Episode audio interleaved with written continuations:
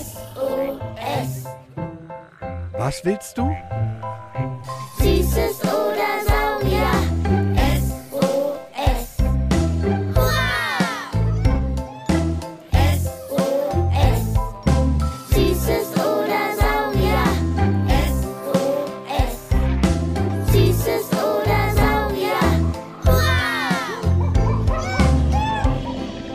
Podcast über alles, was krabbelt, stampft blubbert. und fliegt. Wir haben Süßes. Und wir haben Saurier. Heute mit Pinkeln in der Dusche Krähen, die Zigarettenstummel aufsammeln.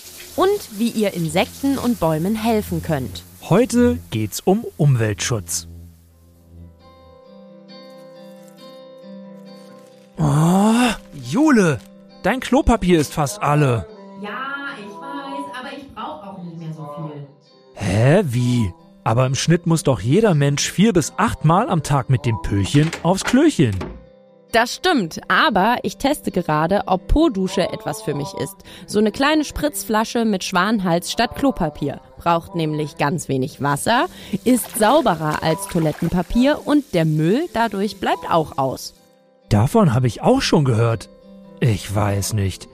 Ist das nicht komisch? So ein kleiner Wasserstrahl am Po? Naja, es ist neu, eine Umgewöhnung. Aber in anderen Ländern zum Beispiel wie Finnland, muslimischen Ländern oder auch in Teilen von Afrika und Asien benutzen die Menschen auch kein Klopapier. Nie. Da heißt es Wassermarsch. Am Arsch. Das ist hygienischer als Klopapier. Und die Umwelt freut sich auch. Du kannst natürlich auch einen feuchten Waschlappen nutzen. Das macht man bei kleinen Kindern ja nicht anders. Ach, ich weiß nicht. Muss ich erstmal drüber nachdenken. Das ist okay. Ich bin ja auch noch am Probieren. Zwei Dinge habe ich aber, die du und jede und jeder von uns, hey ihr Kids da draußen, ganz easy machen kann. Erzähl.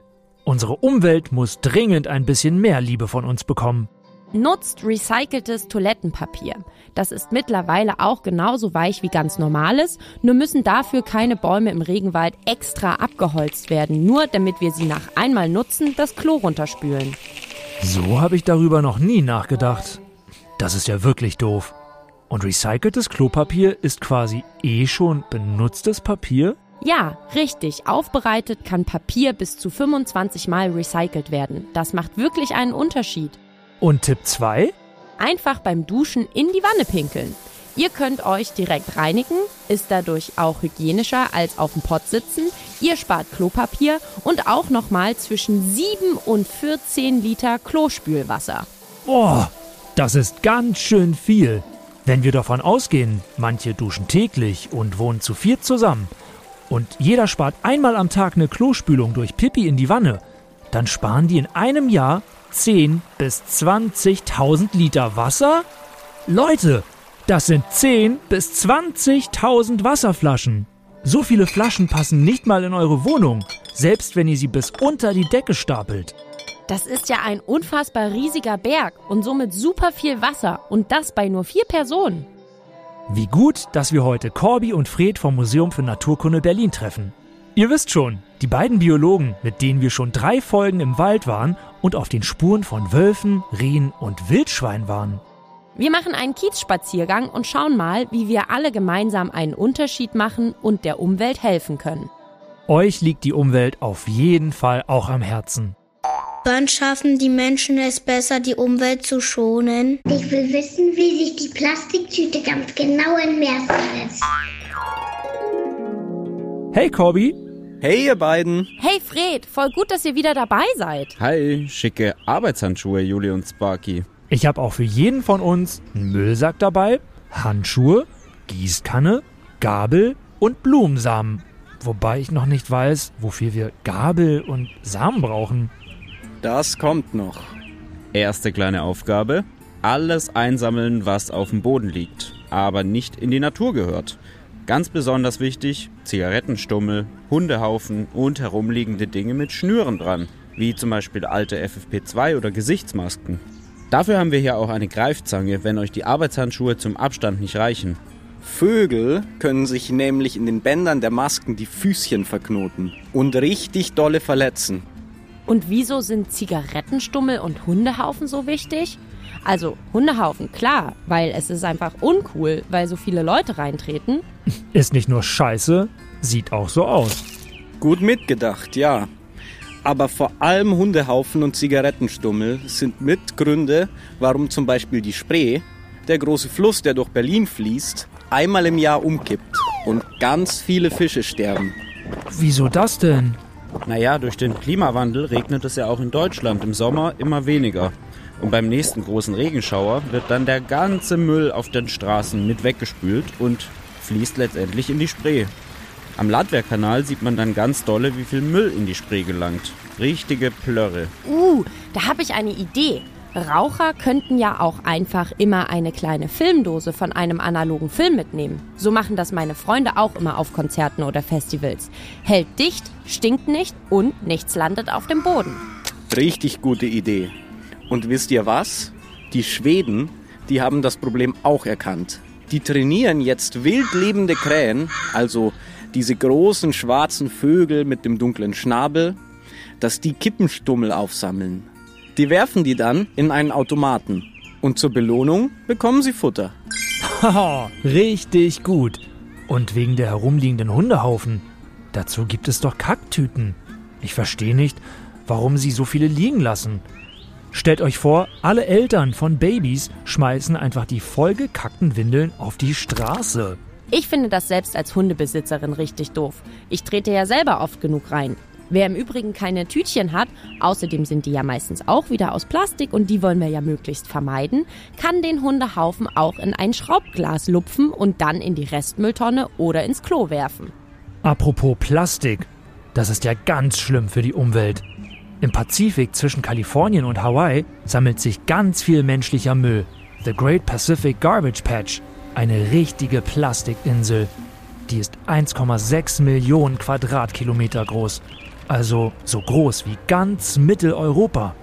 Das ist so groß, wie wenn wir Österreich, Kroatien, Polen, die Slowakei, Slowenien, die Tschechische Republik, Ungarn und noch einige Teile von Deutschland und Italien zusammenlegen. So viel reiner Müll, fast ausschließlich Plastik, im Ozean, wegen uns Menschen. Und es gibt noch mehr dieser Inseln. Findus, vier Jahre, hat uns dazu eine Frage gesendet. Ich will wissen, wie sich die Plastiktüte ganz genau im Meer verletzt. Corby, was sagst du? Leider erstmal gar nicht. Irgendwann verschwindet die Plastiktüte zwar, aber weg ist sie deswegen noch lange nicht. Sie ist nur in so kleine Teile zerfetzt worden, dass wir sie nicht mehr sehen. Denn durch die Wellen, die Strömung, Schiffsschrauben und andere Kräfte entsteht aus einer Tüte Mikroplastik. Theoretisch kann sich Plastik so in die einzelnen Atome auflösen und ist dann irgendwann weg. Das dauert aber ungefähr 400 Jahre, also ultra lange. Als Vergleich, die erste Plastikflasche kam vor ungefähr 80 Jahren auf den Markt, ist also ungefähr so alt wie eure Urgroßeltern. Und selbst diese Plastikflasche ist noch nicht aufgelöst und weg. Kommen wir aber nochmal zurück zu den Hunden und ihren Hinterlassenschaften. Viele Hundebesitzer wissen auch nicht, dass die Pipi von Fifi für Bäume richtig gefährlich werden kann in so einer Stadt. Oh, äh, echt jetzt? Jo, Jule, du wirst es bestätigen.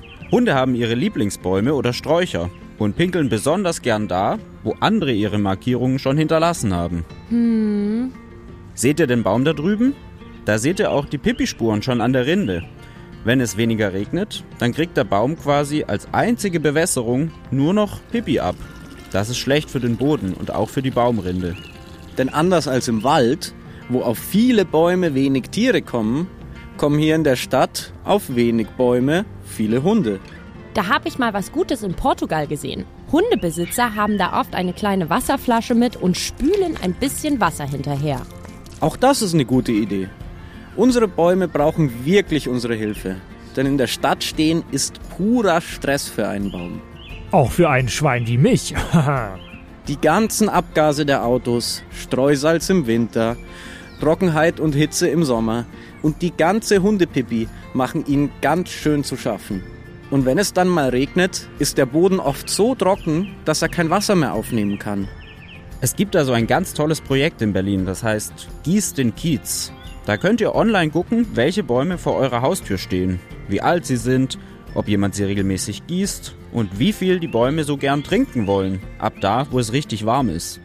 Aber auch wenn eure Stadt das nicht hat, liebe Kids da draußen, eigentlich jeder Baum in der Stadt freut sich einmal die Woche entweder richtig früh morgens, wenn es noch frisch draußen ist, oder aber nach dem Sonnenuntergang über eine große Gießkanne voll Wasser.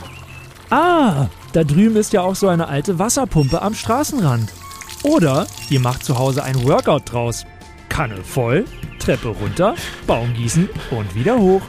Eigentlich ist es ja auch nur fair, wenn wir das machen, denn Bäume spenden uns ja auch immer Schatten oder geben den Vögeln einen Nistplatz und wir können uns über ihr Zwitschern freuen. Ganz genau.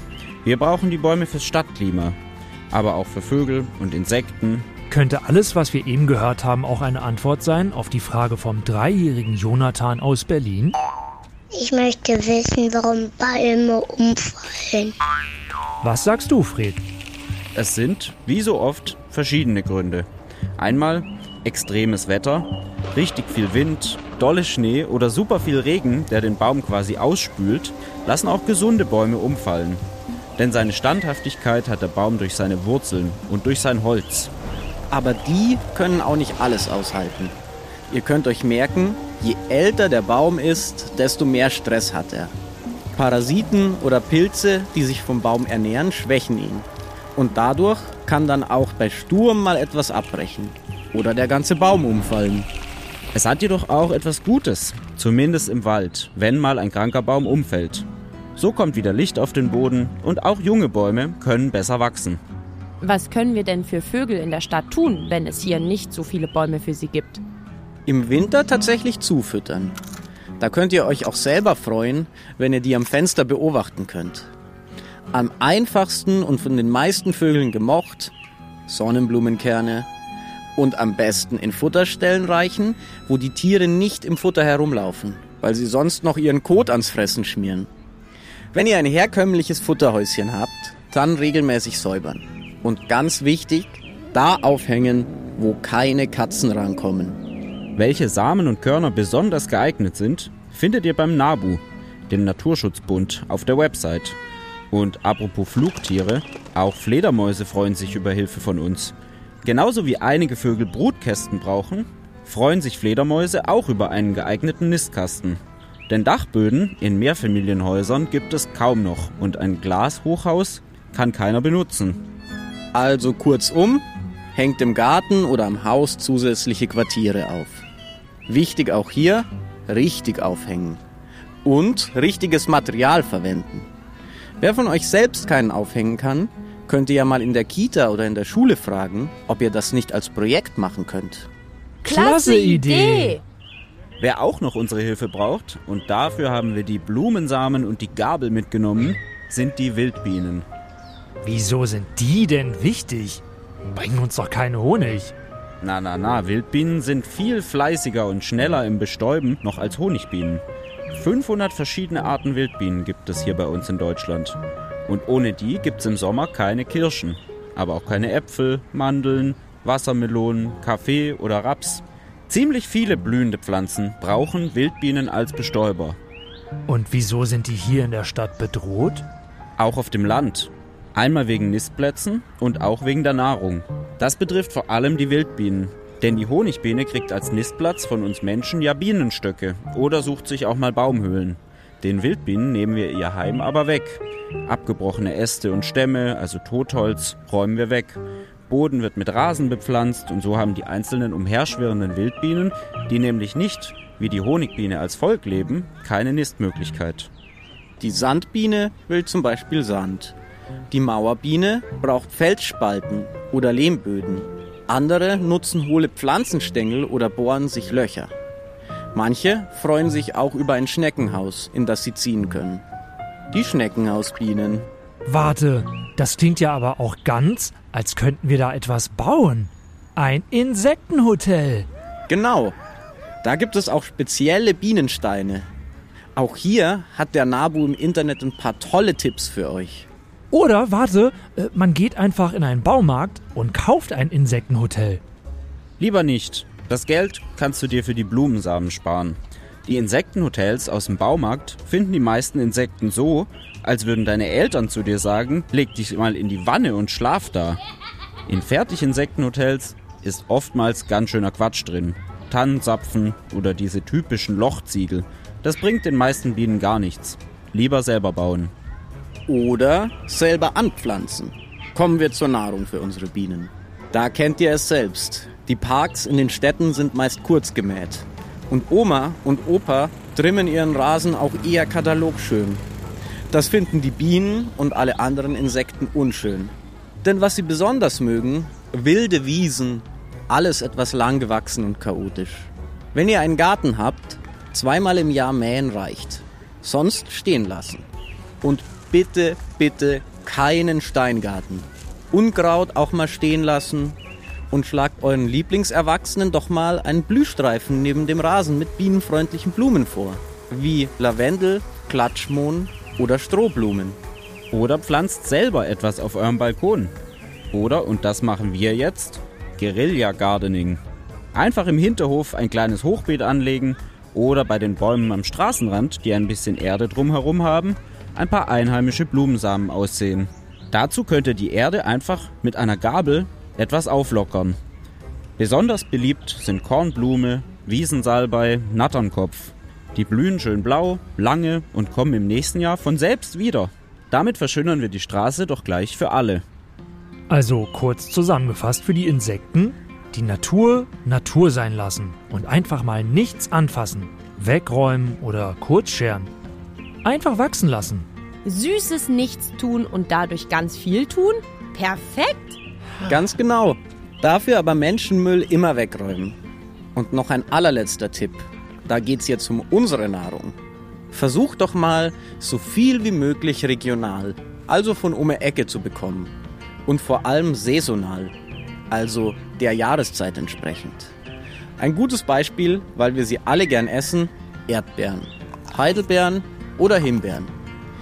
Sie stehen zwar das ganze Jahr im Supermarkt, aber Erdbeeren gibt es in Deutschland eigentlich nur von Mai bis Juni.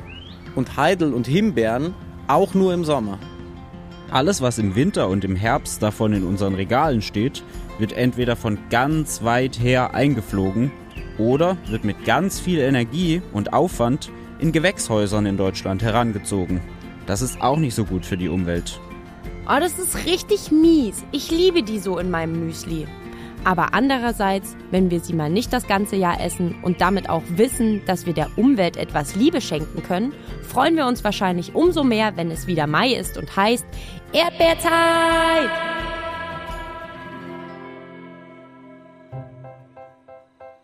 Wow, wow, wow! Jetzt haben wir Müll aufgesammelt, Blumen ausgesät, Bäume gegossen und wie eine fleißige Biene ganz viele Wissenspollen gesammelt, wie wir der Umwelt helfen können. Damit wir das alle nicht vergessen, hör doch am besten die Folge nochmal und vielleicht sogar mit deinem Lieblingserwachsenen. Denn wenn es unserer Umwelt schlecht geht, geht es auch uns schlecht. Ihr habt auch noch eine spannende Frage zur Tier-, Pflanzen-, Menschenwelt? Dann schickt Jule und mir, Sparky von der Berliner Sparkasse, eine Sprachnachricht an 0176 921 36 208. Beim nächsten Mal geht's um uns, den Menschen. Bis dahin, gehabt euch wohl, zeigt euren Lieblingserwachsenen den Podcast Beats and Bones. Da erklären die Forscherinnen und Forscher vom Museum nämlich die Welt für die Ü18-Jährigen. Sparky und ich freuen uns riesig, wenn ihr beim nächsten Mal wieder einschaltet und uns bei Spotify, iTunes und Co. eine Bewertung dalasst. Und zum Abschluss, wie immer, ein schlechter Witz. Achtung! Freiheit für die Gummibären! Weg mit den Plastiktüten! Puh, Sparky, du solltest lieber öfter zu Fuß gehen oder mit dem Rad fahren. Das ist nicht nur gut für die Umwelt, dein Hirn wird dann auch ein bisschen gelüftet, du kleine Gurke. Was willst du? Süßes oder Saurier,